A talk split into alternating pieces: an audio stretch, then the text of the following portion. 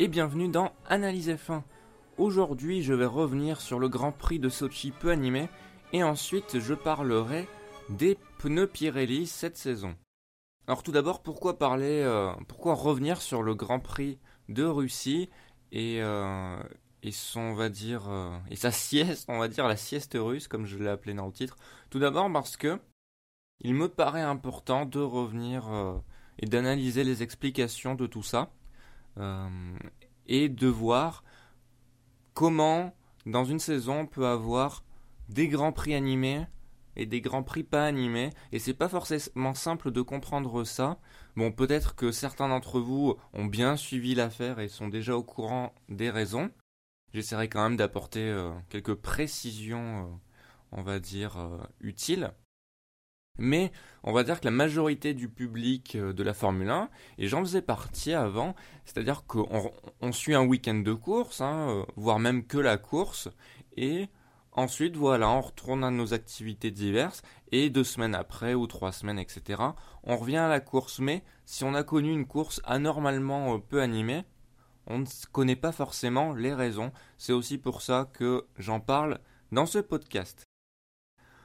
Voilà, donc tout d'abord, il faut savoir que le Grand Prix de Sochi est un des plus longs Grands Prix de la saison, avec euh, Australie et Malaisie en termes de kilométrage, puisqu'il euh, fait 309,745 km. Alors que d'habitude, un Grand Prix doit se courir, c'est 300 km, et il faut savoir que le circuit de Sochi fait 5 km et quelques. Donc là me vient une question, en, termes de calcul, mais vraiment simple. Hein. Euh, on pouvait pas enlever un tour? Non, mais ça me paraît tellement évident. Mais ça sera fait la saison prochaine, c'est sûr. C'est comme pour. Euh, je crois que c'est le Grand Prix de Singapour où ils avaient enlevé quelques tours euh, dès, la seconde ou troisième édition. Euh, je pense que pour le Grand Prix de Sochi, ça sera fait également. On peut enlever un tour sur, voire deux, ça fera un peu moins de 300. Donc bon, allez, peut-être qu'un, mais ça serait bien. Parce que qu'est-ce qu'on a eu? On a eu une course animé par l'économie d'essence, hein. c'est-à-dire pas animé, euh, et euh, c'est en partie dû à cause de cette longueur de Grand Prix. En partie seulement, puisque, on le sait, beaucoup de pilotes se sont plaints d'économiser beaucoup d'essence. Je vais citer Jean-Éric Vergne, qui a déclaré Ma grand-mère aurait fait la même course. Il a déclaré ça à propos de l'économie d'essence, hein, bien sûr. Parce que, qu'est-ce qui s'est passé? Il y a eu un lift and cost à foison, limite abusif, durant toute la course. Alors le lift and coast, pour euh, ceux qui ne le sauraient pas, c'est la technique de pilotage qui consiste à économiser de l'essence en, euh, en décélérant avant de freiner pour le virage. Donc les pilotes décélèrent avant le point de freinage et ça permet de d'économiser de l'essence. Et donc on s'en rendait bien compte dans les caméras embarquées, hein. les, quelques caméras embarquées qu'on a eues, euh, c'était du lift and cost assez violent. Hein. et euh, certaines déclarations de pilotes euh, vont même jusqu'à dire que qu'il y a eu cette technique 200 mètres avant le point de freinage.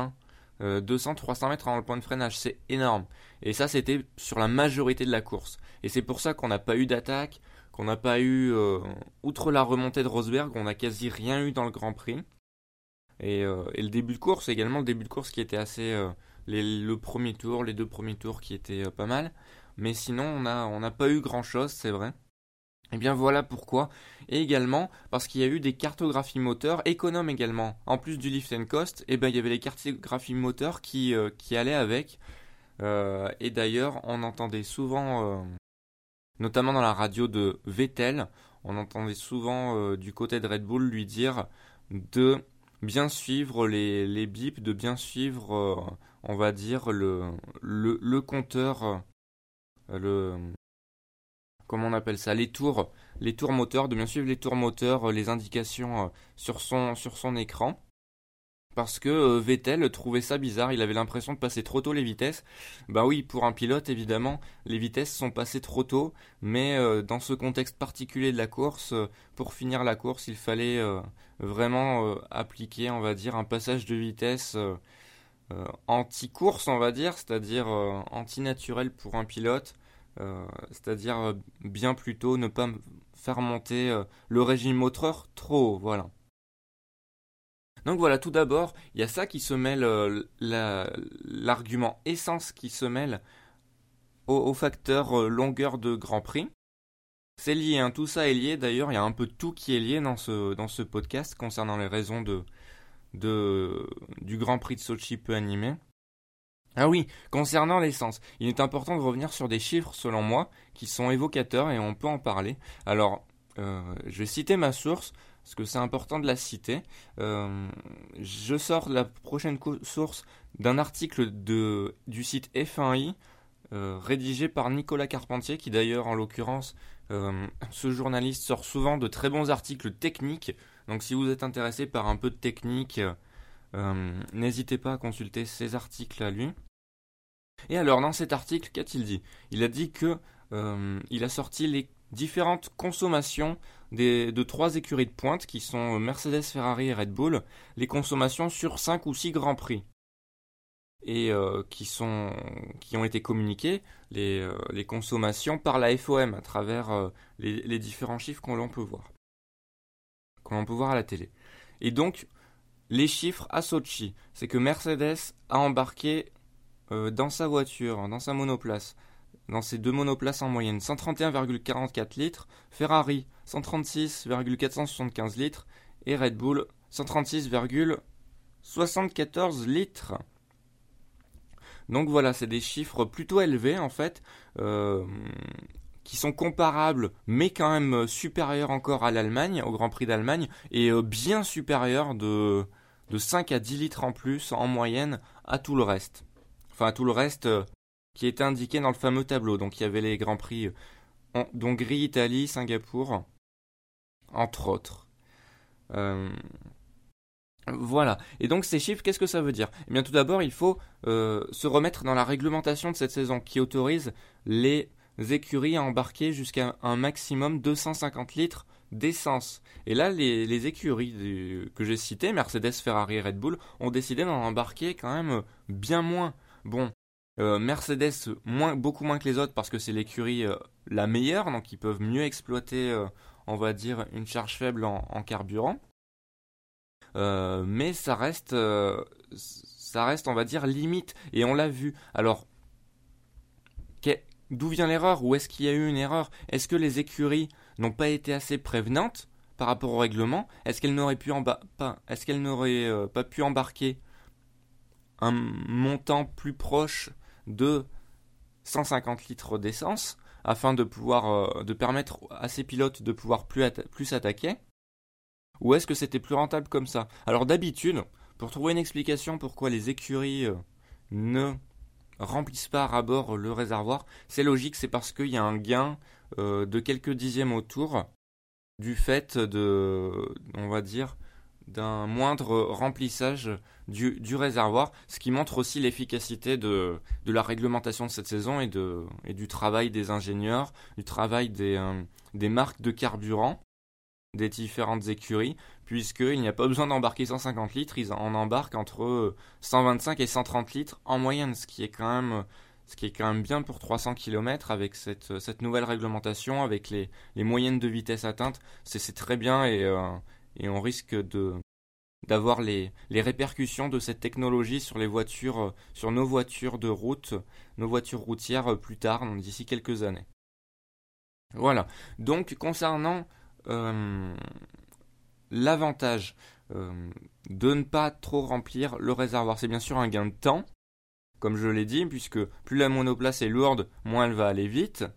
Euh, et sur tout un grand prix, on va dire, où euh, un grand prix où l'économie d'essence ne va pas être euh, extrême, va être bien moindre que ce qu'on a vu à Sochi, c'est plus rentable de ne pas trop remplir le réservoir et de bien calculer à travers les datas, à travers les données recueillies en essai libre.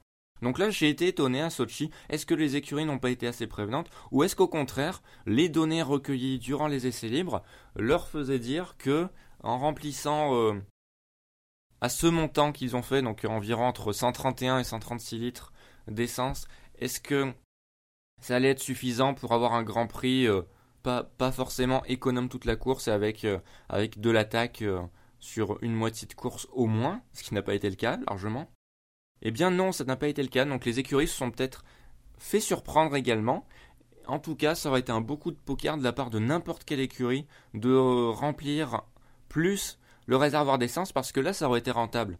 Ça aurait été rentable, je pense, euh, parce que ça aurait permis à une écurie, bien que moins rapide en performance pure, mais cette écurie n'aurait pas eu à, subir l'économie d'essence pendant euh, la grande, grande, grande majorité du Grand Prix et aurait pu attaquer. je pense que, en conséquence, euh, les, performances se seraient équilibrées et euh, sur le long terme, le véhicule plus chargé en essence aurait été, plus rapide puisque plus d'attaques possibles et moins de lift and cost, etc., etc. Voilà, donc à mon avis, peut-être que les écuries sont fait surprendre parce qu'elles ont assez de, comment dire, de technologie pour recueillir les données. Donc ça m'étonne quand même qu'elles aient commis une, qu'elles aient commis une erreur aussi grossière. À mon avis, c'est euh, simplement que les essais libres ont donné, on va dire, une, une indication euh, qui ne s'est pas révélée vraie peut-être en conditions de course, ou, euh, ou bien c'était couru d'avance avec le tracé, on va dire, qui demande pas mal de, freinage pour les virages à 90 degrés de Sochi. Peut-être que le tracé plus la longueur ne, ne permettait pas de toute façon autre chose. Euh, ouais, je reste sceptique. Je reste sceptique. Ensuite, outre l'essence, il y a aussi les pneus. Parlons-en des pneus. J'en parlerai plus en détail euh, tout à l'heure euh, concernant cette saison. Mais concernant le Grand Prix de Sochi, même si les pilotes n'ont pas attaqué beaucoup sur les pneus du fait de l'économie d'essence, ce n'est pas normal selon moi que tout le GP puisse être couru avec le même train de pneus, et ça a été le cas avec Nico Rosberg qui a changé de, de pneus après le premier tour, et qui a fait tout le Grand Prix comme ça, et qui a pu revenir même à la deuxième place du Grand Prix. Euh, donc c'est dire qu'il y avait un problème et que c'était des pneus trop durs euh, choisis pour ce Grand Prix. Donc nul doute, nul doute qu'en 2015 un changement sera fait et euh, Pirelli emmènera euh, à Sochi des pneus super soft et des pneus soft. Alors que là, c'était des soft et des médiums. Voilà, mais je pense que c'est sûr parce que ce qu'on a vu là, euh, c'était vraiment contre le spectacle et ce n'était pas intéressant d'avoir des pneus comme ça avec la, réglementation actuelle, des pneus qui durent tout le Grand Prix. Vraiment pas intéressant. Donc voilà, les pneus, également une raison pour laquelle on n'a pas trop vu de, chambre, de, dépassement, d'action globalement en Russie. Mais voilà, euh, les pneus, les pneus, grande problématique, Pirelli, les pneus, depuis, euh, depuis des années, euh, il y a eu des hauts, il y a eu des bas, et cette année, ben, qu'est-ce qui s'est passé? Eh bien, j'en parlerai après une petite pause musicale. A tout de suite.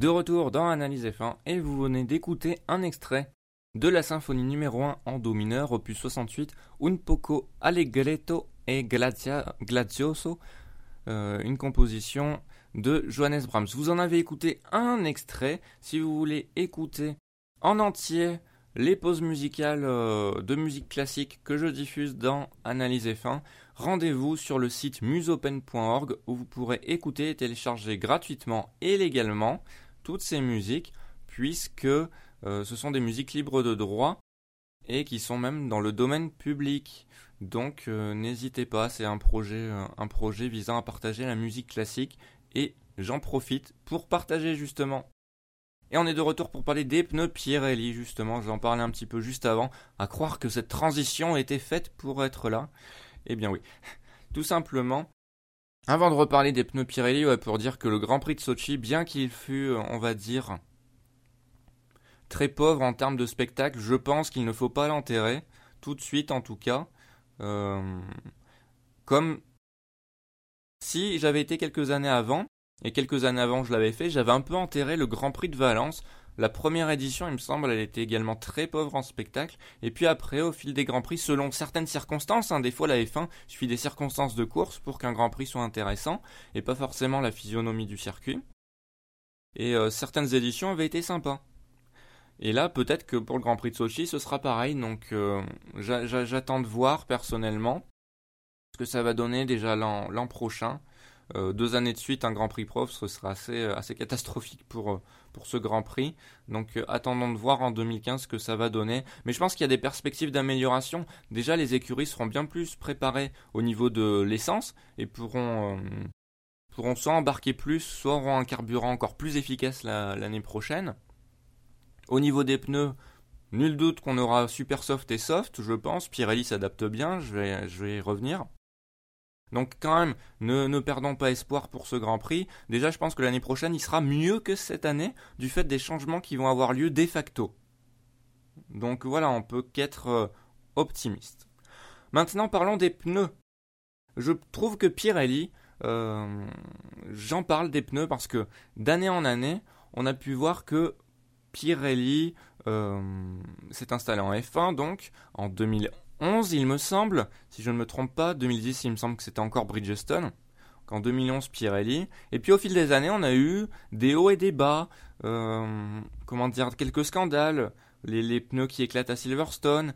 Euh, en 2012, bon, euh, première partie de saison, des pneus Pirelli qui privilégiaient un spectacle, on va dire, monté de toutes pièces. Monté de toutes pièces, un spectacle factice un peu factice à cause de leur dégradation euh, soudaine. Et après, il y avait de l'amélioration, mais ensuite, ça retombait en 2013, on l'a vu avec les certains scandales. Il est vrai au niveau de la sécurité. Mais cette saison, je trouve que Pirelli, en 2014, s'est bien adapté, nous a offert une saison sans scandale. On n'a pas trop parlé euh, justement des pneus Pirelli, et j'ai envie de dire, moins on en parle, mieux c'est. Parce que les pneus Pirelli doivent être, on va dire, un comment dire, ne doivent être euh, qu'un élément de la F1, ne doit pas être le centre de la F1. Et euh, les pneus jouent bien leur rôle. C'est-à-dire que cette année, on a vu des, euh, pneus qui ont une usure bien adaptée à chaque tracé, sauf Sochi, hein, exception qui confirme la règle, sauf Sochi, avec des stratégies possibles, des, remontées possibles, mais qui ne sont pas abusées non plus, bref, c'était, c'était, c'était plutôt pas mal. Et voilà, tout ça pour dire que Pirelli a bien appris de ses erreurs passées, euh, a réussi à trouver les bons trains de pneus à chaque euh, tracé, ce qui n'était pas tout le temps le cas. Hein. Des fois, il y en avait des choix un peu bizarres. Là, cette année, c'était bien. C'était franchement bien. pas de scandale au niveau de la sécurité de la part des pneus Pirelli. donc, c'était bien aussi contrairement à ce qu'on avait vu, je l'avais dit à Silverstone notamment. Il y avait aussi un autre Grand Prix en 2013. Je me souviens plus lequel exactement, je sais qu'il y en a eu deux où il y a eu des éclatements de pneus. Mais voilà, Pirelli, ce n'est pas parfait encore, il y a encore des, des sources d'amélioration à envisager. Alors Sochi en est la preuve. Sochi en est la preuve tout d'abord, mais c'était le premier Grand Prix de Russie. Donc c'est excusable. Ce n'est pas la première fois que Pirelli se trompe dans le choix de, des gommes pneumatiques anticipent peut-être mal d'ailleurs. Peut-être que c'est un défaut. Peut-être qu'ils anticipent mal, qu'ils vont pas, euh, se rendent pas sur le Grand Prix, qu'ils font pas cette simulation. Enfin, c'est très compliqué même avec des simulations de se rendre compte de la réalité des choses sur le, sur vraiment le bitume du circuit. Surtout qu'il n'avait jamais été pratiqué en course ce bitume. Donc euh, bon, c'est vrai que c'est excusable de faire une erreur pour le premier Grand Prix euh, de l'histoire à Sochi. Erreur qui sera sûrement réparée en 2015. Je prends quand même des précautions, on ne sait jamais, mais j'ose espérer qu'ils euh, s'adapteront euh, pour la saison prochaine. Ensuite, outre ça, j'en ai déjà assez parlé de Sochi. Il y a également les pneus pluie qui seraient améliorables, selon Hamilton et Vettel notamment, qui, qui se plaignent se plaignent du fait que la performance des pneus pluie euh, de cette saison, et même de saison d'avant, mais euh, la performance des pneus pluie serait euh, haute seulement dans une fenêtre très réduite, trop réduite d'ailleurs selon Lewis Hamilton et Sébastien Vettel. C'est-à-dire que pendant une fenêtre où il y a pas mal de pluie sur la piste, les pneus pluie sont utilisables efficacement, mais ensuite dès qu'il y a un semblant de trajectoire qui se dessine, hop, les pilotes doivent passer en pneus intermédiaires parce que les pneus pluie euh, n'offrent plus assez euh, euh, d'adhérence et tout simplement de, vitesse hein, en termes de temps. Et donc les pilotes sont obligés de prendre des pneus intermédiaires. Et le point qui a été remarqué par Hamilton et Vettel, c'est que en faisant ça, les pilotes doivent prendre plus de risques parce que les pneus intermédiaires offrent dans ces, dans ces conditions une adhérence moyenne, une, une, euh, une performance plus élevée que les, pneus, que les plus cependant, ce qui fait que les pilotes prennent beaucoup plus de risques, prennent plus de risques. Bon, voilà, c'est leurs points qui ont été avancés. Pirelli euh, a répondu, leur a répondu euh, par, la presse, a répondu par la presse que ils attendaient des vraies données de la part de la FIA ou des écuries, pas seulement des, des plaintes par médias interposés, mais des vraies données, des vraies datas avant d'envisager euh, de penser ce problème, cet éventuel problème en profondeur. Donc voilà, mais ils vont en discuter entre eux. Bon, voilà. Il y aura peut-être ensuite euh, beaucoup plus si jamais euh, des éléments sont envoyés. Donc pourquoi pas. Mais voilà, concernant les pneus pluie, moi j'avais été enthousiaste avant le début de saison puisque on avait su que les pneus pluie version 2014 évacuent plus d'eau euh, à la seconde, je crois, ou à la minute, je ne sais plus les, statistiques, mais ils évacuent plus d'eau que les pneus 2013, les pneus pluie 2013. Donc j'étais très enthousiaste. Pourquoi? Parce que les années précédentes, on a vu certains grands prix où la pluie n'était pas non plus euh, torrentielle, où euh, c'était des grands prix historiques qui évacuaient très bien l'eau, et pourtant les F1 ne pouvaient pas courir dessus. Ça donnait lieu à des situations assez bah, limite scandaleuse pour le public et limite scandaleuse pour la F1, puisque les F1 ne pouvaient pas courir tout simplement. Et euh, le safety car était obligé d'entrer ou le drapeau rouge était euh, obligatoire alors que, bon, ce n'était pas non plus des conditions euh, dantesques, particulièrement dantesques par rapport à ce qu'on a pu voir certaines années. Donc voilà, ça, ça a été changé cette année, donc c'est possible, mais il y a encore une amélioration possible selon les pilotes. Donc pour l'avenir, qu'est-ce qu'on peut envisager? Eh bien, si la performance des pneus pluie est augmentée, c'est-à-dire si la fenêtre de performance des pneus pluie est élargie, il ne faut pas, en revanche, il ne faudrait pas que la fenêtre de performance des, pneus intermédiaires soit trop réduite. Je pense que c'est la condition sine qua non à, quelconque, un quelconque élargissement de, de la fenêtre de performance des pneus pluie. Ça me semble logique, donc c'est un compromis à éventuellement trouver par Pirelli s'il décide de, de se mettre sur le dossier sérieusement. Euh, mais voilà, ensuite, euh, est-ce que ce serait euh, vraiment pertinent? Parce que bon, on parle beaucoup de la sécurité en ce moment, mais il faut bien se rendre compte que dans des conditions pluvieuses, il y aura toujours une prise de risque à prendre de la part des pilotes afin de trouver des dixièmes, voire des secondes en plus. on a bien vu à quel point, par exemple, bon, je vais citer le Grand Prix Suzuka. Euh, j'aime pas trop ça, mais je le cite quand même. Euh, à Suzuka, on a bien vu à quel point euh, Lewis Hamilton était plus rapide que son coéquipier. dans des conditions pluvieuses, ça nivelle bien les performances. Et donc, de toute façon, on ne pourra jamais trouver de, de, solution parfaite. Mais bon, c'est vrai que les pneus pluie sont très peu utilisables, mais sont au moins utilisables. Alors qu'avant, avant, ce n'était même pas possible. Hein. Ils étaient tellement peu efficaces qu'on les F1 pouvaient quasiment pas rouler sur la pluie, sauf s'ils étaient vraiment de la pluie, euh, de la pluie vraiment très légère. Hein. Donc euh, peut-être encore euh, Pirelli doit améliorer ses pneus pluie. On verra dans les, dans les semaines à venir ce qu'ils vont en penser, ce que les écuries et la FIA vont en penser, vont en penser. Autre, on va dire, semi-problème qui a été réglé, par contre, on va finir sur du positif. Les pneus au Brésil, parce que Interlagos, le revêtement a été euh, changé, on va dire, et en conséquence de quoi euh, l'adhérence euh, va changer, parce que la piste, et on va dire, et on va dire, et on va dire neuve, a été renouvelée. Et donc, un changement de gomme était nécessaire, ça avait été pointé par Felipe Massa, qui, qui dénonçait un, avant même que la course ait lieu d'ailleurs, elle aura lieu dans quelques semaines, avant même que cette course ait lieu, il dénonce un scandale à venir, selon lequel, je crois que c'était les pneus euh, médium et durs qui allaient être embarqués à, Interlagos. Il dénonçait le fait que du fait de l'adhérence euh, moindre offerte par ces gommes, eh bien, euh, les pilotes qui, les pilotes, qui devront attaquer seront dans un danger. Et euh, bon, et du coup Pirelli, bon, je ne pense pas que c'est en réponse à Massa, je pense qu'il Enfin, je pense que ça a aidé évidemment qu'il y ait une, portée médiatique, ça a aidé Pirelli à réagir, mais je pense qu'il l'aurait peut-être fait quoi qu'il arrive, puisqu'ils sont bien adaptés, puisque récemment là ils ont annoncé que les pneus embarqués au Brésil seraient des pneus euh, plus tendre. Je sais pas si c'est super soft soft ou soft medium. Je pense que c'est soft medium, mais je n'en suis pas sûr, donc je veux pas dire de bêtises, parce que c'est peut-être super soft et soft. Bref, des, pneus plus tendres vont être embarqués. Ce qui est bien. Ce qui est bien pourquoi? Ce qui est bien pour, pour les pilotes, d'ailleurs. Tout d'abord. Et si c'est bien pour les pilotes, qui vont pouvoir plus attaquer, être plus en confiance dans leurs attaques et dans leurs dépassements, ça va être mieux pour le spectacle. Et donc, euh, ben, c'est tout bon. Donc tant mieux que Pirelli ait fait ce changement et on peut aussi remercier Massa qui, euh, a élevé la voix. Euh, et ça a été, euh, semble-t-il, utile. Même si, bon, je pense que Pirelli va bien, va bien remettre les points sur les i en en disant que de toute façon il l'aurait fait, c'est peut-être le cas d'ailleurs.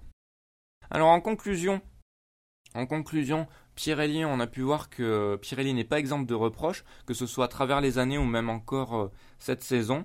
Mais globalement, la, firme italienne est bien dans le ton cette saison et euh, c'est à saluer. C'est à saluer parce que ça n'a pas toujours été le cas. Donc voilà, Pirelli suit le, bon chemin et j'espère que pour la saison prochaine, ils n'essaieront pas de révolutionner quoi que ce soit.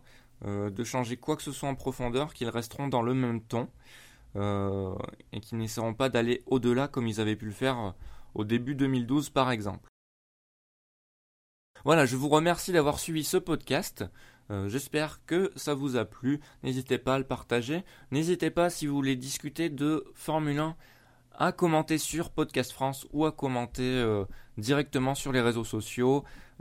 le Twitter d'Analyse F1 c'est at F1 Analyse et la page Facebook d'Analyse F1 facilement trouvable. Vous tapez Analyse F1 dans la barre de recherche et vous devriez trouver la page facilement.